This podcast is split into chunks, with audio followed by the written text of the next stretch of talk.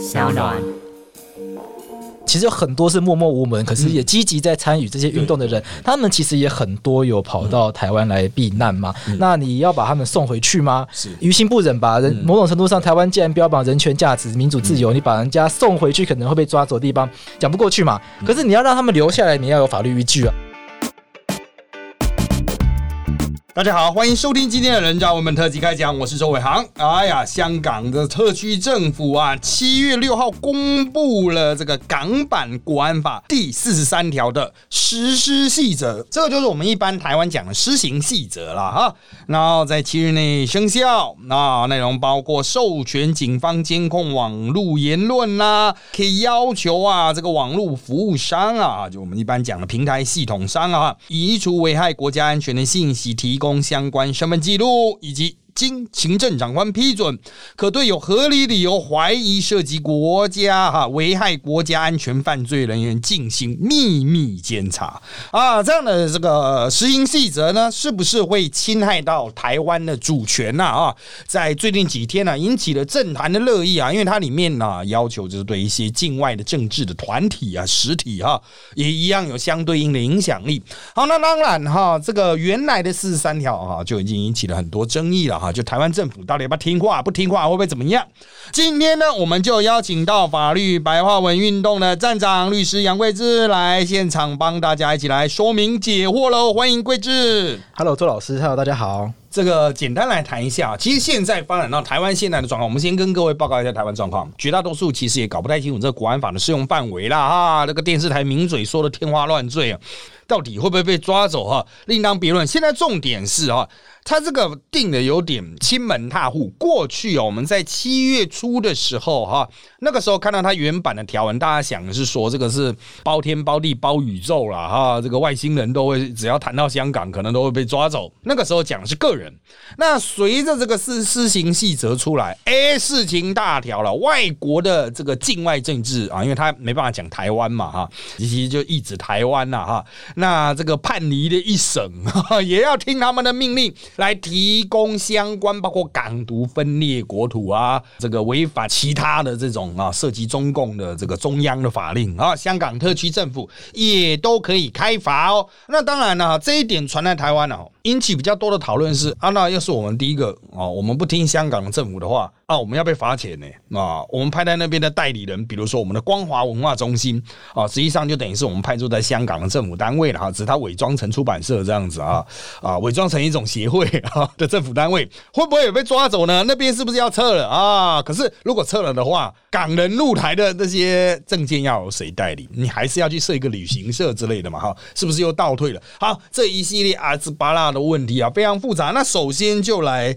请贵子来谈一下，你现认为现在事态发展到现在这个样子，对一般国人还有对台湾的政府啊，它分别有什么样的影响呢？我想这个最大影响来自于说，大家对于香港的一种信任感不见了嘛。以前大家去对岸经商的台湾人很多嘛，我想去对岸经商的台商了，心里都有底了，就政治不可以谈嘛。可是有些人还是想要过比较自由生活嘛，那他选择香港嘛。那现在变成是到香港经商、到香港做生意，或者是到香港旅游，他其实好像也不再像那样过去。呃，有某一种程度的人权保障，有某一种程度的自由，这种感觉不见了嘛？那另外一个更可怕的就是说，因为这个国安法它包山包海嘛，它最可怕就是它有域外管辖的规定啊。也就是说，你的行为就算你不是香港人，你人不在香港，但是你就算人在台湾，可能也会因为你的言论被认定是有这个颠覆政府叛乱这个嫌疑，他把你扣国土啊。它有好有四项啊，颠覆政府、分裂国土啦、促进港独之类的啊。对对对对对，所以你会觉得说好像很可怕，就是我在台湾好像都不是很安全。是是是。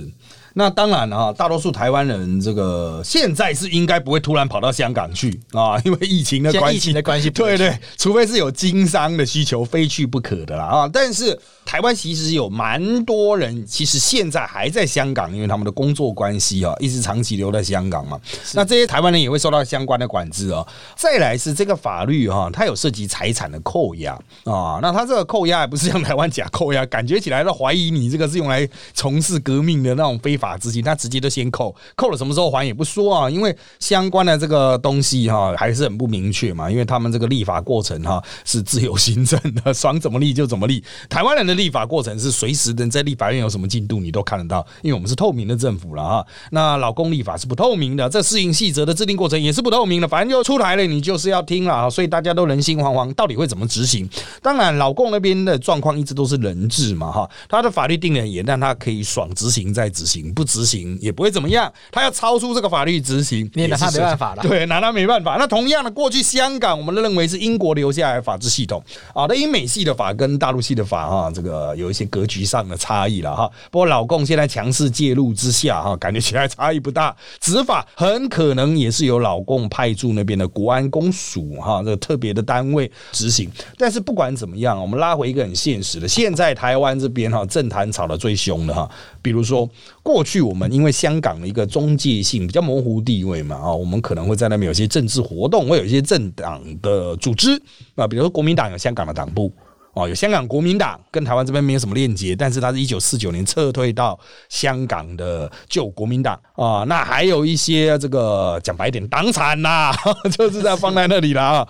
这国民党就有点尴尬，所以昨天他们问说国民党说该怎么办，国民党就看执政党该怎么办。那执政党是没有党产，他就只有一个政府的光华在那边啊，所以问题还小。但是接下来它会出现一个很吊诡的状况，就是代理人。过去我们台湾自己有相关的国安。无法去规范啊，就作为这个境外的的敌对势力的这个代言人、代理人呐，买办啊，过去可能不会被抓，但是现在随着一些反渗透法的通过了啊，这些拿钱办事的人会不会办呢？那接下来老公这个法定出来之后，哈，台湾人就算是不拿钱，但是帮老公办事，我们自己要不要罚？政治团体会不会配合？比如说，大家可能怀疑特定政党啊，会不会就开始去配合老公？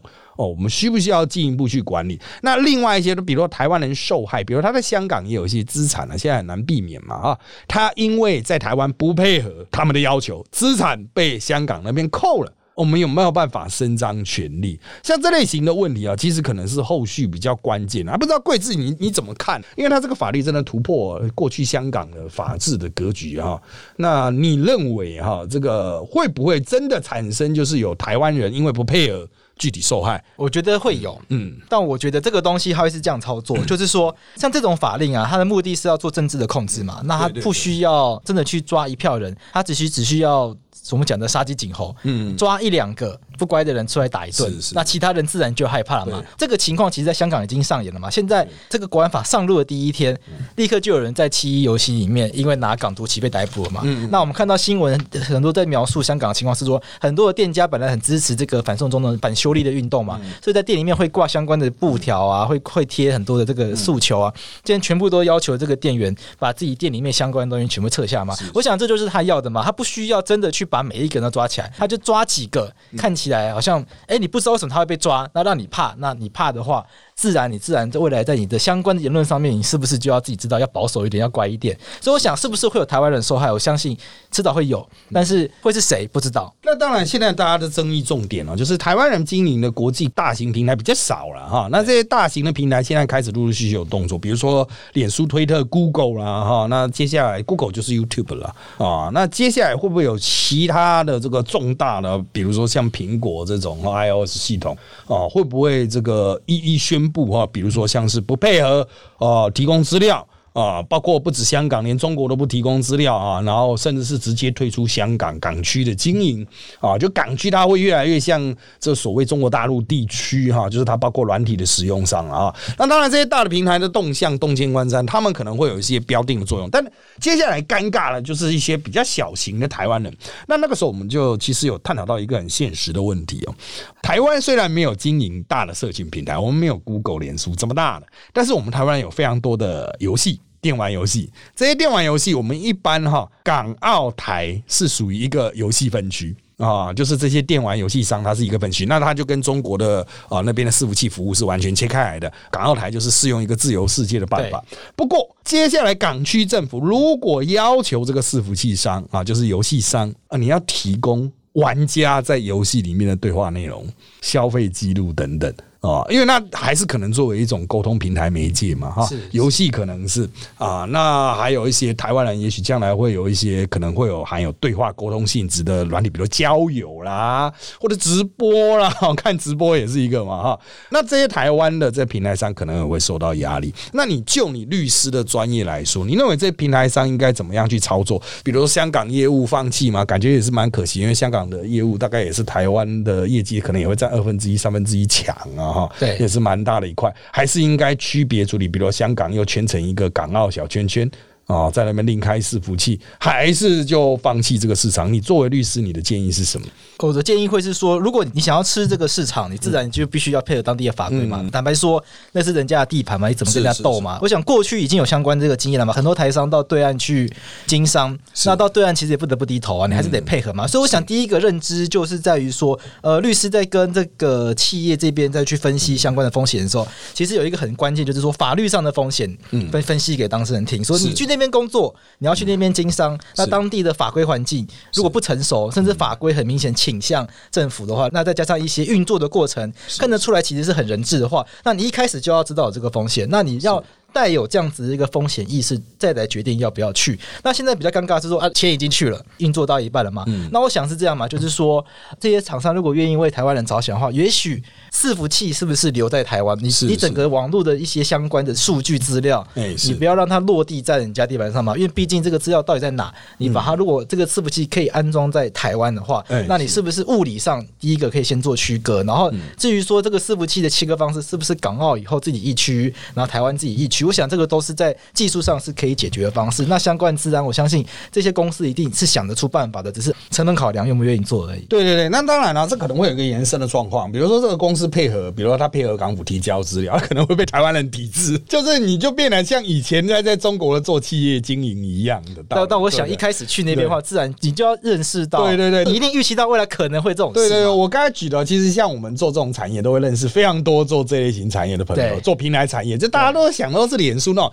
那种大的企业，对他们香港的 piece of cake 那算了，可是对台湾人来说，香港市场可能是他们在谈很多代理权的时候，就是已经把那个成本考量进去，就是我会有做到香港这一块，所以我可以价格可以谈到这么高。对对那在接下来，如果没办法有香港市场，比如我直播没办法有香港市场，我的什么什么平台没办法有香港市场的话，或香港必须独立出来一区的话，啊，独立授权的话，那整个状况就会差很多。所以它其实产生的连带的这种授权啊，相关的呃成本效益评估哦，都会非常复杂啊。对就是其实这一个行业，就是当一个在全球化的世界里面，却发生了一些在地化的动荡啊，那当然就会有很现实的一些问题会产生啊。一定会有了。对对对，那其实对于香港来说，它本来就是以自由港。自由开放的系统，那这样子的这个调整会不会进而连带到，比如大家对他投资的意愿啊，提供商业服务的意愿啊，这个会不会进一步挫伤它的一些相关的发展，值得持续观察了哈。好，这是一块了哈。那可能比较常在使用游戏平台的，或是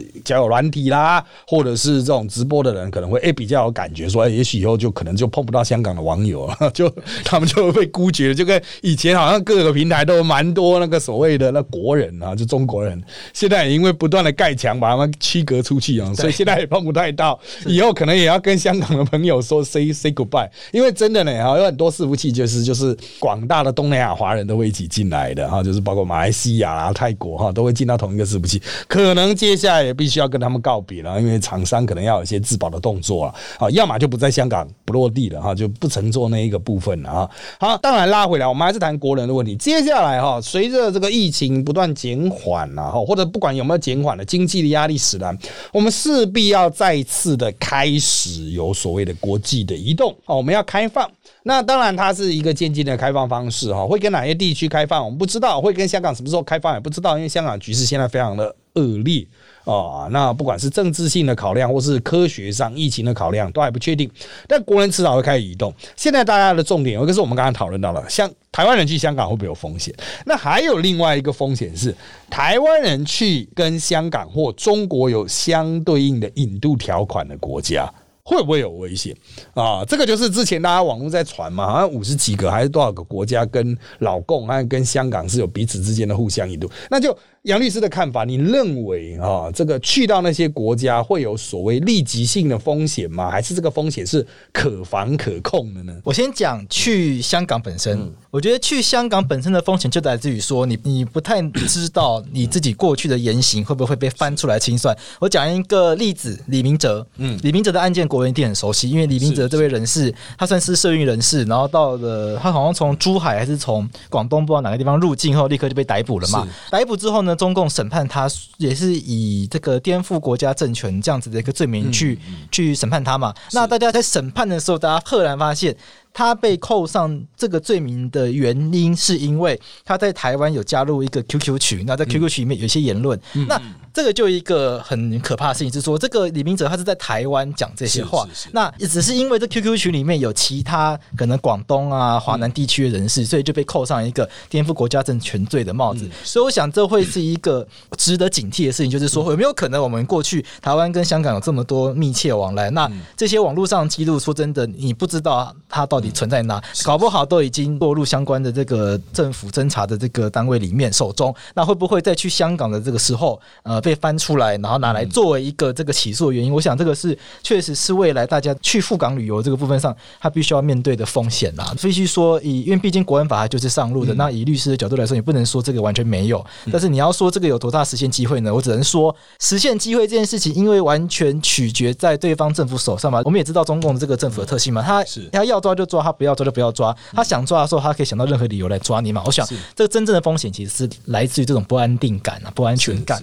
那至于去其他这些跟中共或者是跟香港有签引渡条约的这些国家，过去有一些案例是说，我们我们的国人在国外从事这个诈欺的犯罪，那有很多这个诈欺的罪犯被引渡回中国嘛。那我想未来这样子的情况也有可能会发生，只是说这个请求引渡的罪名就从这。个诈欺变成了颠覆国家政权罪，或者是勾结境外势力等等，所以这样子的情况，它依然是有可能会发生的。只是说国安法这样子的一个罪名，它某种程度上呃属于政治犯。嗯那在国际法的世界里面，有一个原则叫做政治犯不引渡。但是说真的，愿意遵守这样子原则，愿意落实这样子保障人权规定的国家。又有多少？有一些诈欺犯，他可能躲在西班牙，那西班牙他也把他送回中国了。那西班牙某种程度上应该也算是法治算是相对成熟的国家，可他也这样做。他们的法官也觉得说，这个其实是可以这样做的，并不会去特别去考量说中国的人权情况是不是按照欧洲人权标准，其实不应该把人引渡到是人权有疑虑的国家嘛？像我们请求英国把这个林克引渡回台湾，那也被用这个监狱情况有侵害人权之余被拒绝嘛？就西班牙愿意到中国，那英国不愿意回。把它引回台湾，所以我想。这样子的一个风险，它是有可能会发生的。那只能我们只能去祈祷，说我们去旅游那些国家是一个比较进步的、比较愿意遵守人权的这样子一个国家了。是的啊，引渡其实它还涉及蛮复杂的，他们该国国内的相关审理，然后判断的过程啊。那可能一般的原则是，他国内也有这个法律，而且非常对当，然后他就觉得犯罪地是发生在中国，所以引渡去中国啊，看他的国内法律啦啊。这个每个国家不同了，当然你要要求台湾人出去玩的时候哈，这个。都要注意当地法律，有点困难，困难，对对。但是就是奉劝大家哈，就是这个判断一下自己的政治调性。当然，完全是一个去政治化的人，风险是不大了。我们其实真的圈友在聊了哈，就是如果真的是很大咖、很有知名度的政治人物。或者是这个很重要的社会角色，应该不至于出事，因为你太有指标性了，把你抓走会变成严重的冲突，对啊，都变成政治性的、国际外交性的冲突。那比较问题比较大的就是从事政治很积极，但是比较小的咖啊，他认为抓你可能比较有杀鸡儆猴的效果，是啊，就是大其他国家也不太可能为了你特别去掀起什么国际制裁啊这一种哈，所以。这种的，我们讲的小咖哈，又是很高度政治性的投入者哈，可能会比较危险呐哈，就是相对危险。老公会觉得说抓你比较有那种震撼效果，就像抓李明哲一样，他比较没有那么高的知名度，在被抓走之前，他当然是政治圈的人，但就是比较小咖啊。那抓走之后，当然他变得很重要的标的，但是呢。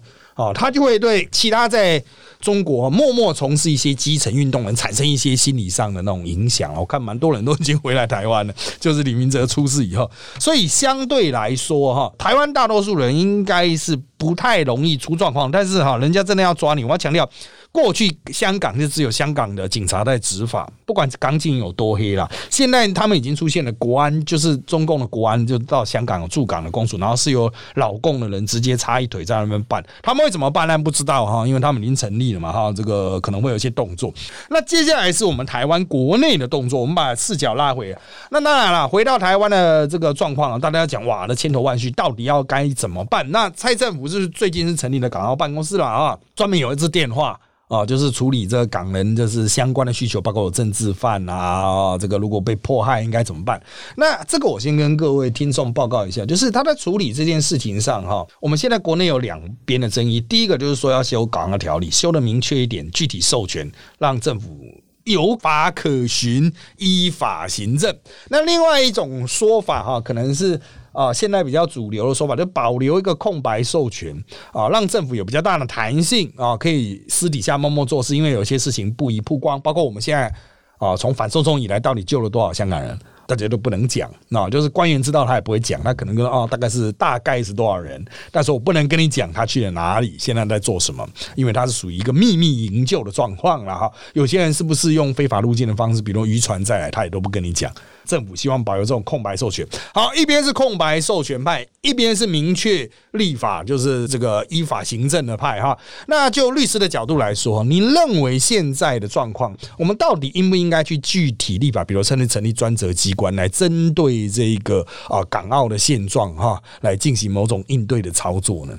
我觉得是需要的，因为一直在讨论一个问题，是说，其实从去年反送中条例的这个运动开始后，一直陆陆续续有这个香港的政治难民这样子一个情况逃难到台湾来嘛。譬如说，这个铜锣湾书店老板他不愿意回去了嘛，那大家也想得出来嘛。如果他回去的话，其实人身安全是有危险的嘛。那李隆基老板应该算是蛮知名的人物了。那像那就像刚刚这个周老师讲的，其实有很多是默默无闻，可是也积极在参与这些运动的人，他们其实也很多有跑到台湾来避难嘛。那你要把他们送回去吗？是也于心不忍吧。人某种程度上，台湾既然标榜人权价值、民主自由，你把人家送回去可能会被抓走的地方，讲不过去嘛。可是你要让他们留下来，你要有法律依据啊。他们临时要来，可能持观光签证入境，那观光签证三个月一到，应该要离开。那离开后要。去哪？所以这个会是一个问题。所以我觉得，在港澳条例上，第一个要怎么样在法律上面提供一个合法的居留的方式，让他们可以留在台湾。譬如说，以难民的身份，或者以其他身份来去让他们留在台湾，至少不要受到迫害。我觉得这是一个很重要的事情。我觉得认定标准上面要有法律依据，可是可以让这个确实也要让行政机关有一个可以操作的空间呐。因为，因为确实也有质疑的声浪说，会不会有一些所谓的这个间谍啊，或者是这个制度遭到滥用啊？所以你要给。行政机关一个空间，那我想这个程度确实就是要抓在一个，诶，行政机关。它有空间可以办事。那如果我们觉得行政机关的行为有不法的话，那法院可以来审查。这个基本的要求应该是我们台湾一直以来去要求的一个标准。台湾哦，这港澳对于台湾真的是法律地位非常的特别。它不是国家，它是一个地区，可是又不是中国大陆地区，叫做港澳地区。对对对，对的，这个是非常特殊的存在啊。就是这是因为中华民国宪法格局的关系啦啊，这个特别的尴尬啊，不得不这样做。对，就是它会有很多模啊。你一般定的，比如说我们很标准。的难民法哦，可是那也是针对外国人为主哦。港澳你要针对港澳的难民法吗？特别去立一个很明确的法表，还是直接港澳条例去修？港澳条例去修的话，就是原来的港澳条例它是比较一般性，没有预料。原来的港澳条例其实没有很大的篇幅去预料到香港可能产生变局。他只说以后情势有变的话，我们要怎么怎么 有有一个授权呢？现在模棱两可，对，就是一个空白授权的状态。那是不是要维持这空白授权？的状态争议一直都有了。那刚才杨律师有提到一点，就是有一些比较独派，他可能问会不会有什么匪谍趁机啊、伪装啊，他换一个身份啊，伪装成这个什么反送中的这种抗议者啊，借机取得台湾的居留权，甚至打入这一个啊来港难民的圈子里面去收集资料。不能排除这种可能啦，所以这又是涉及到主管单位应该为何？因为港澳的事务其实是陆委会，然后呢，进入出境又移民署，要抓间谍呢又国安局。啊，那以这个就会立刻有办公室层级的问题啦，因为像国安局你要动到总统权啊，它就不只是行政权的哈。那这里面的眉眉角角很多啦，就是当然各单位有想说，第一我有没有能力处理？那现在讲到的陆委会，当然没办法，那港澳办就处理一一些观光旅游就阿弥陀佛了哈。你要处理到很详细的那种啊，这个其实工作审核他们就我我认为就蛮累的啊，因为过去是非常简单的一刀切了，那现在他们有个点数字，还要一个一个这样审。啊，这个蛮蛮麻烦，就合法拘留、一般拘留。那你那特殊拘留，他们要不要审？他们陆委会有办法判断那个是匪谍吗？应该没有办法，可能就需要国安局啊。那如果要营救一个设定一个特殊单位的话，那他挂在陆委会下吗？行政院下吗？国安局下吗？啊，还是移民署下？哈，就是政府官员也有很多的挣扎哈。但不管怎么样哈，大家都是现在目前台湾社会的倾向。看看能不能赶快拿出一个办法。不过最新好像又说倾向先不要修《港澳条例》啊，可能是目前要修的太多了啊，动《港澳条例》啊，可能又是一番大战。因为当然各国都有表态啦，像英国就是让他那个 BNO，就是啊，英国海外这个居民啊，就香港的这个有旧港英护照的人，可以就是移民，就是移民到英国去哈。在某种程度上，英国就很大气做出这种授权。那台湾呢？其实台湾哈。其实已经很很开了哦，台湾对香港人是很开，就是你有六百万投资啊，这投资很多人是开饮料店，那不然就是读书。那像基本上侨生都有某种免死金牌，就是曾经在台湾当过侨生，然后你在台湾找到工作，然后符合他的点数标准的话，其实人就可以取得工作证，就叭叭叭跑来。是啊，对对对，这一点是我们台湾其实已经开了相当程度嘛。那我们现在讨论的是他没有钱，OK，然后也没有在台湾读书，没错。对，那这些人该怎么办？这就最棘手的问题。对，这就是最棘手的问题，就是啊，这些人的也可能没有比较相对没有谋生能力，因为很多人就想，那你干脆赶快来台湾读书，对你赶快来台湾申请一个校，因为台湾。学校现在没人读了，快倒了。这个也许是一个办法，但有些人超过年纪了哈，年纪太大了哈，或者年纪太小，或者是怎么样特殊的身份、家庭情境等等。所以我们现在就是在想说，哎，怎么如何去针对这些比较边际的港人，去把最后一个洞补足了？但我要强调，其实台湾政府已经有放了相当多的人进来了啊。那就我们的了解，这可不是一两个人的数字。但那大家只看到林隆基老板啊，他指标性人物嘛啊。那当然还有另外一个，就是不在我们 round 上啊。是台湾人应该都知道，就是韩国瑜有提要不要成立一个香港村啊，香港聚落，嗯，就是在台湾再现一个香港。当然，他那香港村感觉起来是要这个发大财啊，就是卖一笔房地产了哈。不过，就律师的角度看来哈，这个林隆基老板可能想的是重建新香港，它是一个比较大的格局啊，就包括整个文化啦，甚至社会体制，某种程度在台湾重新框出一个类似特区的地方，也不失是一种想象。但是，他可能又会穿到什么自由贸易区啦，因为香港就是有价值，就是它是自由港，少了自由港精神，香港都没价值。那就律师的角度看来，你认为哈，就台湾现在的法令条件，我们有可能去圈出一个特定区哦，去让港。或者是澳的所谓民主派人士来台湾移居，然后重建他们的生活脉络嘛？以现在现有的法律结构，我觉得有困难啊。第一个，台湾的这个地狭人稠嘛，你要怎么样去找到这样一个区域？那这样的区域，如果如果是一个区域的话，那势必是要往比较偏乡地方走嘛，可能花东啊或者西部一些比较偏僻地方。再来是说，其实我个人是比较觉得没有这个必要性了，因为坦白说了，我觉得在这一波运香港的这个运动中，会去参与的人怎么讲呢？都是呃脑筋很有想法的。那很有理想性、很有抱负性的，那我觉得这样子的人通常都是人才了。那这样子的人才，他愿意，他如果愿意选择来台湾的话，其实很多人他也不一定要讨厌来台湾呐，去美国啊，去加拿大啊，去英国啊，这么多地方，这么多国家抢着对这些人才招手。那他们如果愿意选择台湾的话，其实应该是要尽力的。我们台湾应该是要尽量让他们融入我们社会，成为我们台湾这个社会文化中很重要的一个推手嘛。不是说，呃，我就倒觉得不太需要去哎给他们一个区域，然后让他们都住在那个地方，而是应该说，啊，他们如果按按照自己的喜好，按照自己在台湾认识朋友啊，选择住彰化啊、台北啊，去宜兰都很好啊。那在那边，我觉得一定都会对台湾有很正面的帮助啊。对啊，的确哈，这个台湾的地下人时候，你要去圈出一块地哈，这个比较难。我们一般都圈科学园区，缺缺工业区，你你圈一个纯工业区啊，圈得出来。你要圈一个小香港啊，它要又能够居住、工作啊，还有学校。哎，各位可能不太知道，那所谓自由贸易圈园区的啊，它可能原来我们台湾之前有，后来胎死腹中了哈，就是它会包括学校各级什么东西都有，它有点类似，也不到完全治外法权，但它就是在相当程度上豁免掉台湾的法律的一些限制，让它产生一些比较强的经济性啊、经济动能。我举白一点啊，可能比如说在那边某些劳动法规啦，或是某些进出口法规就不会受到相关的限制。讲的比较 gay 白一点，叫沙盒了，就做个实验这样子，但实际上就是解除它相对应在其他地区的限制。啊，那那后来我们就是舍弃了这一块啊，所以我们也就没有去推动这个部分。不过哈，香港问题引发了哈，就是我们再拉回来讲这个处理的部分。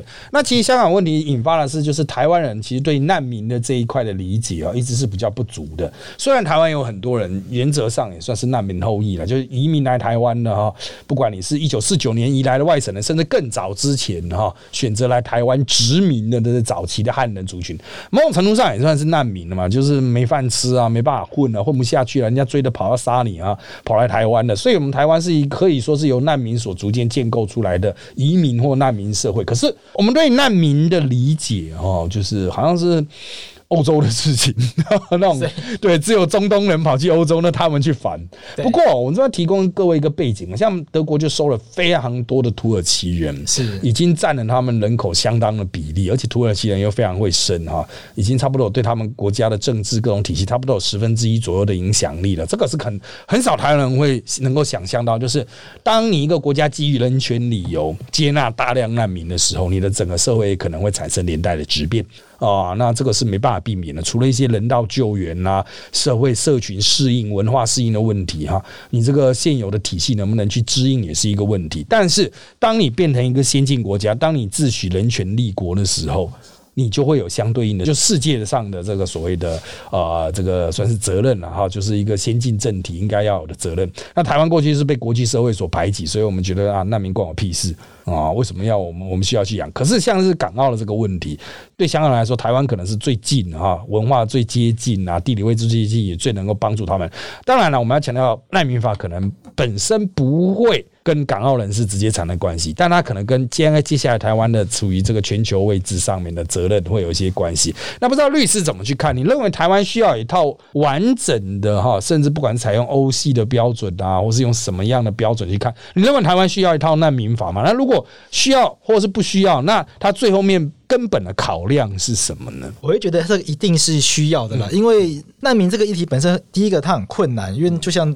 周老师刚刚讲的说，难民的人数一旦多，它对我们社会一定会带来质变嘛？因为我们去让这些难民留在台湾，那你在台湾他要生活，你不可能说把他留在台湾，那不让他工作，那他吃什么？那他在这边生活之后，势必有些就定居下来，然后开始有子孙后代。那在台湾就会逐渐的有一个可能，台湾可能过去我们会觉得说种族之间可能就是可能汉人啊，汉人可能闽南人和客家人之间，其实现在感觉起来好像也不会觉得是种族的，不会像美国白人黑人这么明确种族。在外观上，我们是外表上比较没办法快速区分。那当然，台湾是有原住民族，可是台湾这个种族之间的冲突，以现在讲，没有像欧美那样子那样那么那么激烈嘛。那未来这些事情势必要去面对的话，你要给政府一个，我觉得要给政府一个明确可操作的程序跟标准，这样做起来，第一个。呃，可以减少争议，然后再是真的可以确保保护到需要保护的人，因为难民其实是国际标准的，我们有联合国国际难民公约，然后有相关很多人权公约都有针对难民有设立相关的标准。那这些标准如果以台湾自居，台湾觉得自己是民主法治国家嘛？台湾虽然人家不把我们当国家，可是自己总要把自己当国家吧？自己总要觉得我们是国际社会一个很重要的成员。那别人不接纳我们不要紧，我们要先做好。对吧，我总觉得是这样子。我们把国际社会上应该要负责的相关法规先准备。对，那相关法规准备好，让我们确保说，在当真的有难民潮这样发生的时候，我们有一个很明确的制度，有一个很明确法规可以操作。我觉得这才会是好，因为现在状况是没有程序，也没有法规，可是国际法要求国家要做这件事情，所以台湾现在难民都会是那政府说了算。嗯，所以都是专案性的处理。那这种专案性的处理，那这些人是，那那些人不是，那到底标准在哪里？对，那对于政府来说，我做每一个决定都要承担很大的政治责任，因为没有法律可循，所有的都是你要自己负责的。那对于难民来说，也很怎么讲呢？也很会觉得说，好像没有一个标准可循。那对于台湾人民来说，觉得说，哎，那为什么这群人你要让他进来，那一群人不要？所以在一个没有法规可以依循情况下，其实对大家来说都是压力很大的事情。倒不如就是好好建立一套。法规，什么样的标准可以成为难民留在台湾？那要走过什么样的程序？那这个程序，如果我们觉得运作方式有问题的话，行政法院在什么情况下可以审查到什么程度？我觉得这个都是要定的非常清楚的。游戏规则谈好了，那后面发生的纠纷，后面发生对社会带来冲击，它自然就可以好好的把它减缓下来。对啊，其实台湾对于难民的这个整体啊设计啊，其实是完全没有嘛。所以到一九九零年代，我记得应该九一九九零还一九八零年代，还发生金门事件，就射杀越南难民了，不让他上岸，直接射杀。真的啊，对，这个发生金门事件，所以那个时候引起争议。不过那个是已经是解严之后，就是民主转型期了哈。那个时候资讯也不是非常的透明。